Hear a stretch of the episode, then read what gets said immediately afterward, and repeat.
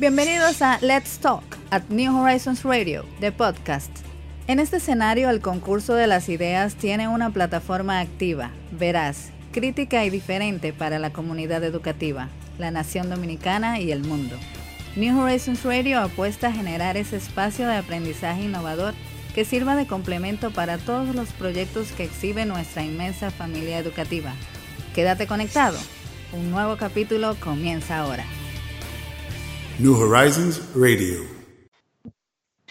Gracias amigos por continuar con nosotros acá en New Horizons Radio a través de Neon 89.3 y en nuestras plataformas digitales. Y hoy, bueno, pues como hemos anunciado ya, tenemos esta excelente conversación que sabemos desde ya que será muy buena, muy educativa. Siempre aprendemos cuando tenemos a esos miembros exquisitos de nuestra gran familia New Horizons. Señor Garrido, se sientan con nosotros hoy el profesor Ramón Caraballo de la materia de astronomía y tres de sus eh, alumnos, ¿no? Eh, Miguel Requena, Diego Peña y Eugenia Peraza, quien se unirán a esta conversación en unos minutitos. Eh, señor Caraballo, una vez más, un placer tenerlo con nosotros. Muchísimas gracias. Igual a todos. Señor Garrido. Profesor, buenos días, buenos días a todos nuestros queridos alumnos y obviamente al público que nos visita, que nos está escuchando en esta mañana. Eh, un gusto poder tenerle de nuevo acá en Horizons Radio al profesor Caraballo de la clase de astronomía, una clase que para mí es muy relevante.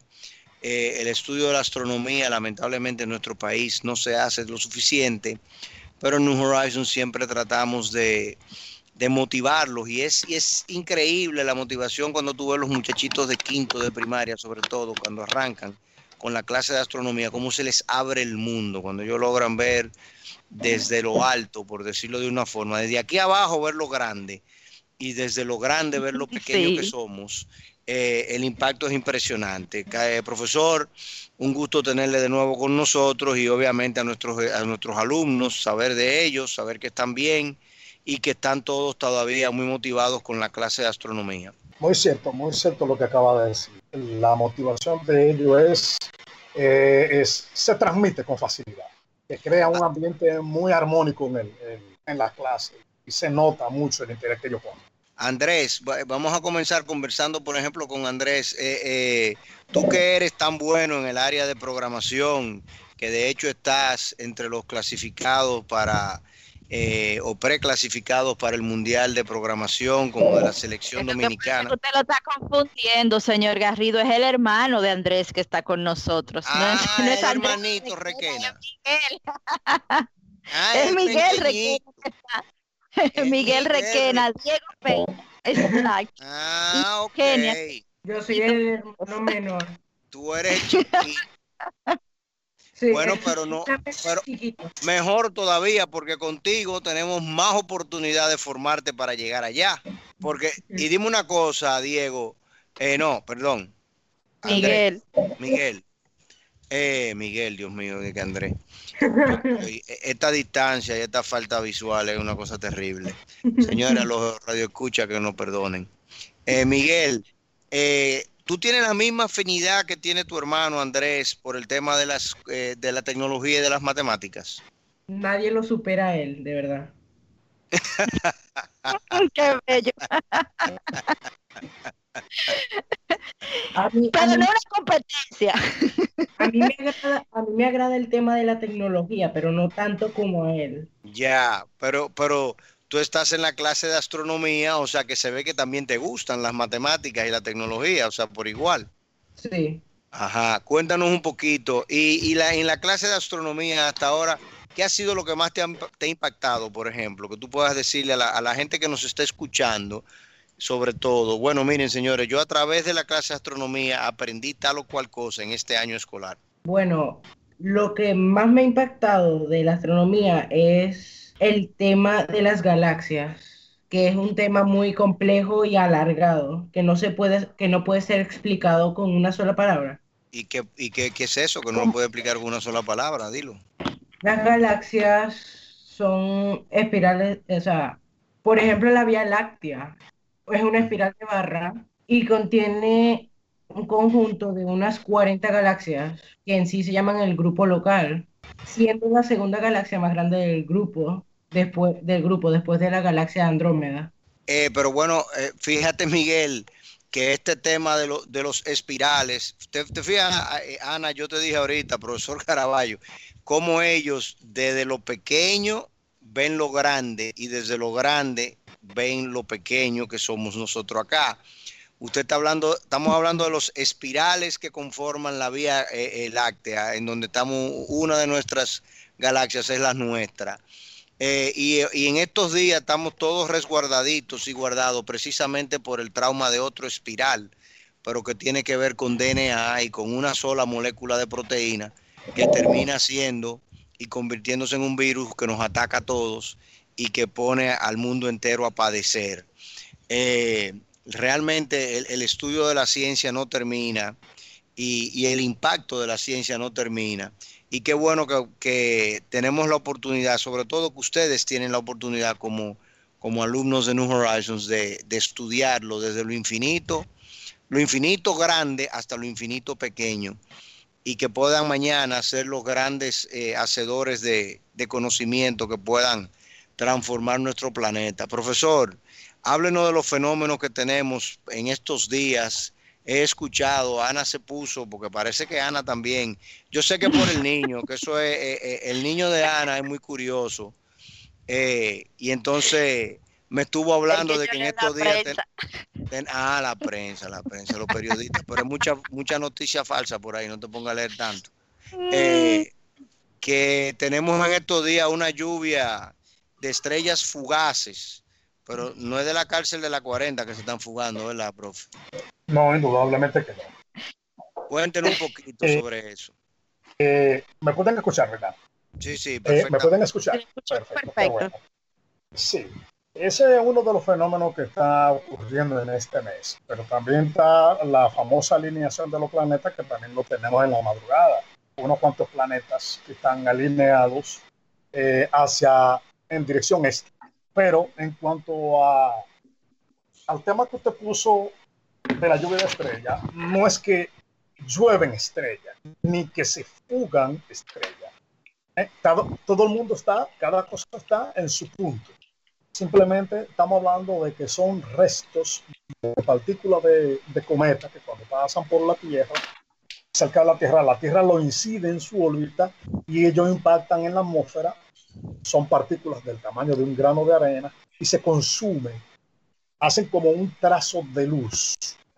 Y por eso que dicen... Una partícula del tamaño de un grano de arena. es lo que pues, produce esa luz, ese trazo brillante. Claro, pueden aparecer un trozo del tamaño de un puño o un poquito más grande y ya podría ser un bólido. O sea, esos son, esos son lluvias de meteoritos que están entrando a la atmósfera.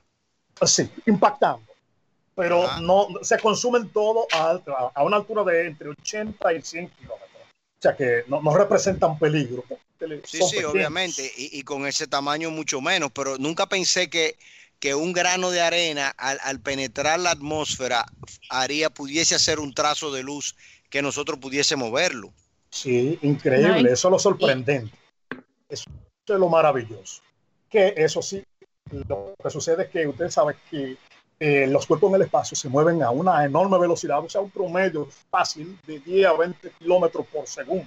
Entonces, cuando impacta con la atmósfera, en la atmósfera lo que hace es que le hace resistencia a la entrada. Y por un proceso físico llamado fricción, un roce aumenta la temperatura consumiendo la estructura del grano de arena. Y se ve como ese, ese, esa estela de luz hasta que se consume completamente. La diferencia está, ¿por qué le llaman lluvia de arena? Que se pueden ver hasta 20 o más en una hora. Y, como que surgen de determinados puntos. En este caso, sería la constelación Lira, por eso que se llaman las Líridas. Son los restos de, de la cueva de cometa que cuando la Tierra impacta ocurren en ese sector del cielo que corresponde a esa constelación. Cuando llega a un pico, está entonces entre 80 y 100 trazos de luz en una hora. Eh, realmente es un espectáculo y si se puede ver en el campo, como el rancho, allá que nosotros tenemos, que para mí es, eh, es lo mejor que hay para observación, eso sería maravilloso. Generalmente esas observaciones lo bueno hacerlo después de la medianoche. Bueno, Profe, profesor, y le además- invito para cuando usted quiera, porque ahora mismo está bien despejado el plano celestial.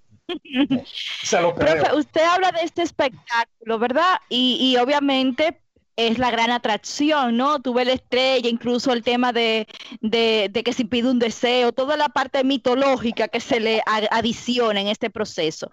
Pero, ¿qué sucede realmente eh, en la atmósfera, en el espacio? Cuando ocurren esto, estos fenómenos, es simplemente eh, para edificar, ¿no? Siendo nosotros un programa netamente educativo, que, ¿cuál, es, ¿cuál la reacción que sucede en, en, el cosmos para que este tipo de cosas se, se, se hagan realidad, se proyecten más allá de un espectáculo visual? Sí, mira, mira lo que sucede. No tiene tampoco nada mágico. Es algo completamente natural porque existen otras lluvias estrellas, como las Perseidas, que son las más sorprendentes. Esta es una de las de la menos, vamos a decirlo así, de la menos incidente a nivel visual. Pero es un fenómeno que agrada y mucho más cuando uno tiene el conocimiento de lo que uno está viendo, uno como que se regocija más, se sorprende más. Saber que son los restos de la cola de un cometa que pasó y que coincide con la trayectoria de la Tierra. Entonces, en el punto de impacto, que se llama radian, punto donde aparta, en este caso sería cerca de la constelación Lira, como dije anteriormente, y surgen esporádicamente sin cálculo. O sea, nadie puede decir hasta la hora va a ocurrir. Ah, no, eso, eso es impredecible.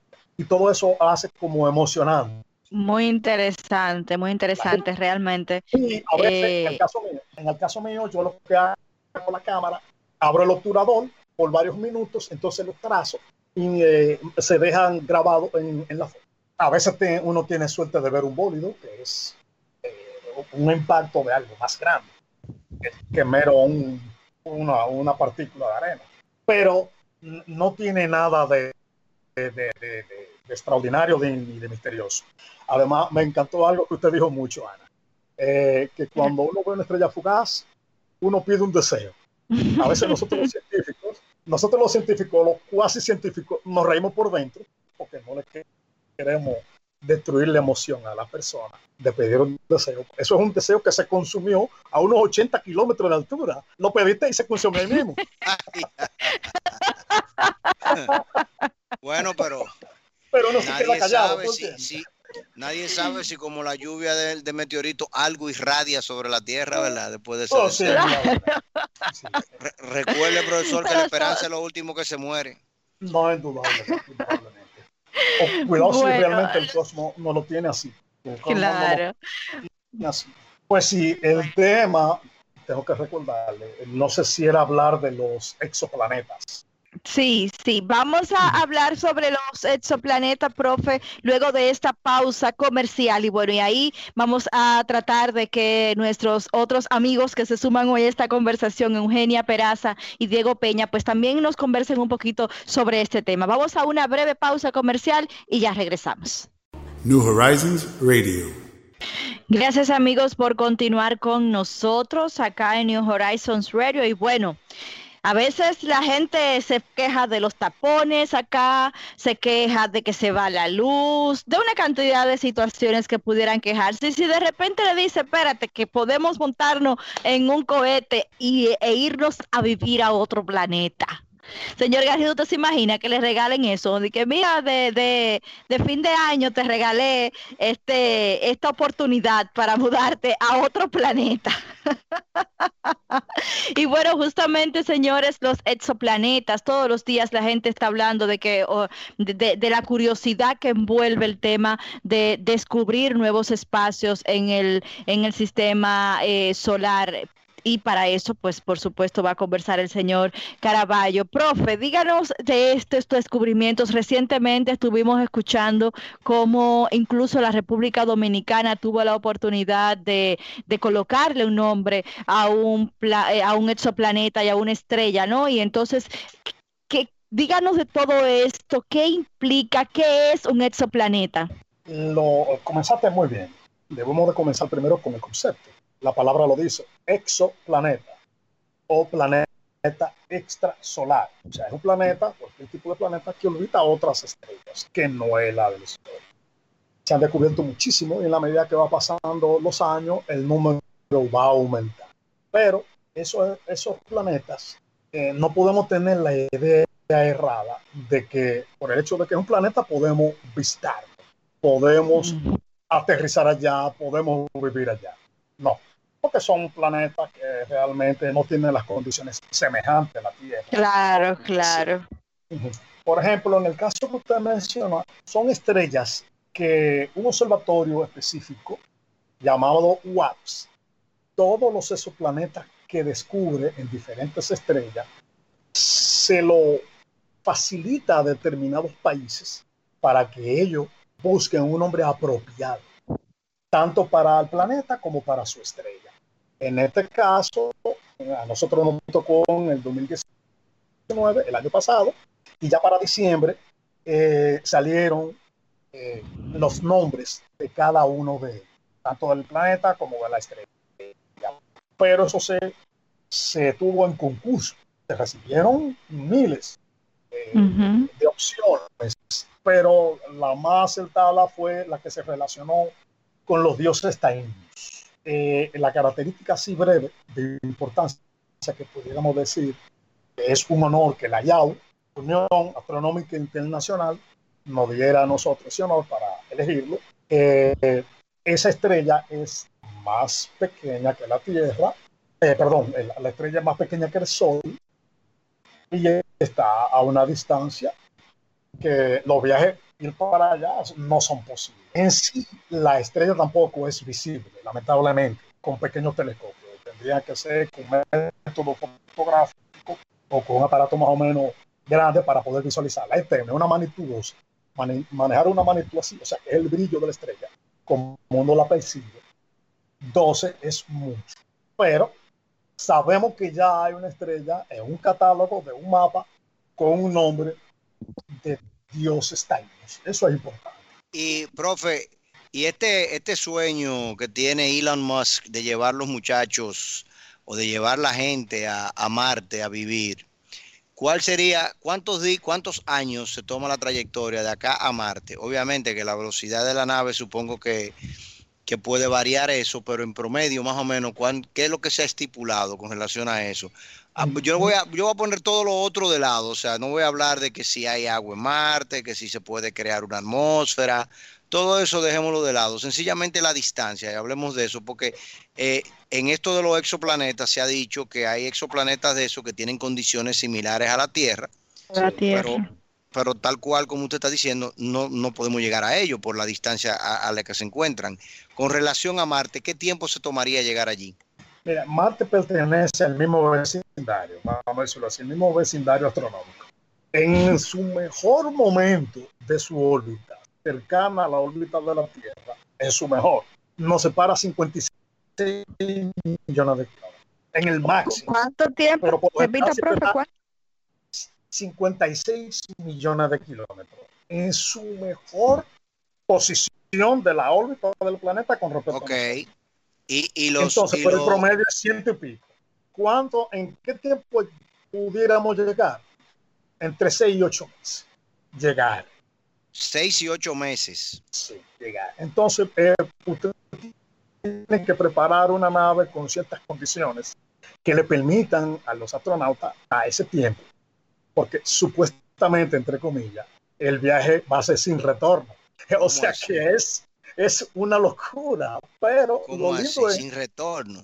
Sí, ellos van a tratar, porque sí, porque no solamente se va a mandar una nave, sino también se van a mandar cohetes con, con las provisiones necesarias. y el para poder allá la planta eléctrica, la, la, la casa, eh, eh, ah. la, estación, la estación marcial en la cual vamos a vivir. Me parece estar escuchando una narración de la película Passenger. es muy similar. Bueno, la, eh, de Brad Pitt da pena. Me gustaría que Eugenia, eh, Eugenia Peraza, que también está con nosotros en la línea, pues nos comente un poquito sobre, sobre esta experiencia, sobre los contenidos que está viendo junto con el profe de estos, eh, justamente estos descubrimientos que se van haciendo y, y, qué es lo que más le llama el interés, ¿no? Eh, en tema de astronomía, Eugenia. Hola. El tema que más me ha interesado en astronomía ha sido las colisiones de las estrellas y de las galaxias. Es mi tema favorito porque puedo ver cómo las galaxias y las estrellas se colisionan entre sí, forman una más grande o forman una supernova y me gusta mucho ese tema. Cuéntanos a nosotros, ¿por qué te gusta ese tema? Dime, ¿qué, ¿qué, pasa en ese tema que no pasaría, por ejemplo, con esto que estamos hablando ahora de los exoplanetas o de los viajes a otros planetas? O de la observación de constelaciones distantes o de los agujeros negros, por ejemplo. A mí me, me encanta el tema de los agujeros negros. Bueno, me gusta mucho la colisión de estrellas porque al colisionarse tiene varios, eh, varios finales. Puede terminar a llegar a ser una supernova o que giren entre sí y se hacen una sola estrella muy grande.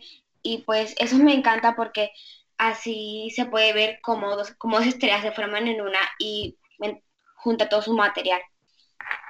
Y, una pregunta, eh, ¿se crean nuevos elementos en, en, el universo, por ponerlo de una forma, a partir de esas colisiones? No. Siempre son los mismos. Sí. Profe, pero, pero yo creo que se han descubierto nuevos elementos que antes no existían, o bueno, por lo menos que nosotros no teníamos conocimientos de ellos, y algunos de ellos creo que no estaban en nuestro planeta, sino que han llegado de reciente data. ¿Es así? Bueno, eh, lo de creación de elementos nuevos, yo pudiera creerlo si se sintetizan en un laboratorio bajo ciertas condiciones extremas de temperatura okay, en, y el laboratorio en el laboratorio de outer space no se puede. O sea, tiene que ser un laboratorio que evidentemente no en el país. Pero bueno, ya puedo decir uno en Wuhan, por ejemplo, en la provincia de Yubei, ahí crearon uno nuevo. Sí. qué, tre qué tremendo, qué tremendo, qué Garrido, tremendo. Garrido, Garrido, a, a, mí me da miedo hablar por radio, pero déjeme decirle que pudiéramos tomar un día un tema y hablar de eso. Eso sí sería Ay, todo Dios especulativo. Sería todo especulativo. Pero volviendo al tema, hasta donde yo, en mi paso por la universidad, hasta donde yo tengo memoria, que yo sepa, en el universo o en estado natural existen 92 elementos en estado natural. Del 93 para allá son todos creados en laboratorio. Ya. Okay, me gustaría que O sea, el uranio es el, es el último. Es el último. Uranio es el último, ¿no? El Acuérdese que ahora hay otro planeta. Número 90. Que después de ese entonces hubo otro y a- después le quitaron el rango de planeta, lo desahuciaron, lo bajaron y ahora quieren volver a subirlo. Plutón. Sí, ese es Plutón. Una historia muy bonita y triste a la vez. Pudiéramos agregar algo sobre esto. Qué bueno que, que se está poniendo este tema porque lo están poniendo muy variado y muy rico. De verdad que sí. Uh, eh, eh, la, eh, histo- la historia de ¿cómo se Plutón es casi que una obra teatral de Shakespeare. Sí, sí, ni más ni menos. Mm. Déjeme decirle, ¿cómo se descubrió Urano? O sea, los antiguos griegos conocían hasta Saturno, que es un planeta visible, o sea, lo que se llama Mercurio, Venus, Marte, Júpiter, Saturno son visibles a simple vista. Urano requiere telescopio. Y cuando se descubrió fue por accidente. Lo descubrió un astrónomo inglés por accidente, un día observando una noche estrellada por el siglo XVIII, específicamente en 1781. Pero con los años, cuando los astrónomos trataban de calcular la, órbita futura de Urano, se daban cuenta que no, no coincidía. Entonces ellos dedujeron que había un cuerpo más allá que gravitacionalmente lo estaba perturbando. Hicieron los cálculos y dieron con Neptuno. O sea que Neptuno es el primer planeta descubierto con lápiz y papel antes de que alguien lo viera con el telescopio. Pasaron los años y en el siglo XX, el siglo pasado, específicamente en 1930, descubren a Plutón a través de una placa fotográfica, lo que significa que Plutón fue descubierto a través de la fotografía. Cuando se descubrió, le dieron a Plutón el tamaño parecido a Mercurio, cerca de 5.000 kilómetros. Okay. Le dieron el título, le pusieron la, la banda presidencial y usted pertenece a este grupo de él. Usted es el noveno planeta, pero eh, eh, vamos a decirlo así, el disfrute de Plutón como planeta duró como 80 años nada más. No llegó a un siglo. ¿Por qué? Porque en el 2006 comenzaron a aparecer nuevos cuerpos en el sistema solar con características semejantes a Plutón. Entonces, los astrónomos oponemos todo ese grupo en la categoría de planeta y sería una lista muy larga y, poco más. Sacrificamos a Plutón y lo ponemos junto con ese grupo que está apareciendo. Adivinen quiénes fueron los primeros que protestaron. ¿Los otro planeta?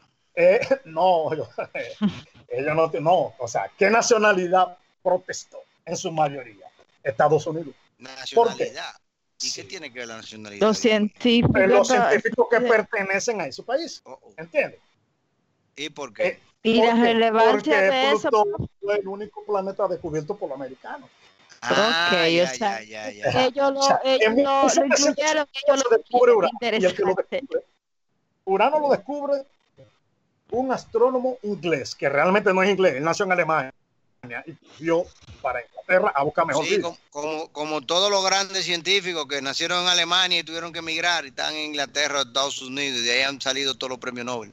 Estamos claros, siga, profe. Entonces, entonces eh, Neptuno fue a través de cálculos de dos astrónomos, uno francés y el otro inglés. De nuevo, un inglés. Y el que lo descubrió es un alemán. Chequen bien la tres nacionalidades. Neptuno fue a nivel matemático. Dos, dos matemáticos. John Coach Adam y el otro es eh, un francés que entre ellos se disputaban quién era que tenía el logro de lograrlo. Bueno, la Unión Astronómica Internacional le dio la, parte a ambos y ambos tienen el crédito. Entonces, años después se descubre Plutón, que fue Percival Lowell que lo descubrió, no, perdón, Clyde Tombaugh, y es americano. Le quitan el rango de planeta, claro que tiene que protestar. Entonces, esto es un problema doble, por lo que yo veo. Es un problema de que eh, el viejo está siendo renovado por, relevado por el nuevo, ¿verdad? Tenemos a Kobe Bryant saliendo de la liga y llega LeBron. Entonces ya Plutón estaba viejo, llegan otros muchachitos que están del mismo tamaño y entonces quieren quitar a Plutón del medio. Y tenemos el pleito tradicional entre el Banco Mundial y el Fondo Monetario, donde el Banco Mundial lo manejan los Estados Unidos y el Fondo Monetario lo manejan los europeos. Ay, mi madre, qué Y ahí estamos entonces manejando el tema. De eh, Ana, dime de Diego. Diego se ha desaparecido. Exacto, vamos a escuchar a Diego. Diego está ahí. A mí me gustaría que Diego, que ha estado estudiando astronomía con el profe Caraballo, me diga ¿Por qué los chicos tienen que interesarse en la materia de astronomía? ¿Qué tiene de interesante para ti, Diego, esta, esta clase, eh, saber de los planetas, de, de, todo, digamos, la galaxia, todo lo que incluye ¿no? el mundo de la astronomía? Cuéntanos tú. Bueno, yo entiendo que saber de la astronomía es como que saber de lo que está alrededor de ti. Tú tienes que saber de lo que está afuera de la Tierra, no tienes que no te puedes quedar así, solamente encerrado de la Tierra. Tienes que entender que hay otro planeta y que se pueden haber muchos viajes espaciales, ejemplo, a la Luna, o, y que también hay planetas fuera de ese planeta, o sea, fuera de nuestro sistema solar, lejos de nosotros, y que se deben de conocer también las estrellas, cuáles se pueden vivir, cuáles no, por qué si se puede, si el agua se evapora o si se congela y cómo uno puede vivir en, en planeta también es muy, muy bueno de astronomía. Me encantó lo que acabas de decir porque es ubicarte en tiempo y espacio. Punto. O sea, estos, muchachos tienen una capacidad que sorprende, Dios mío. Buenísimo, ¿no? Le digo su respuesta.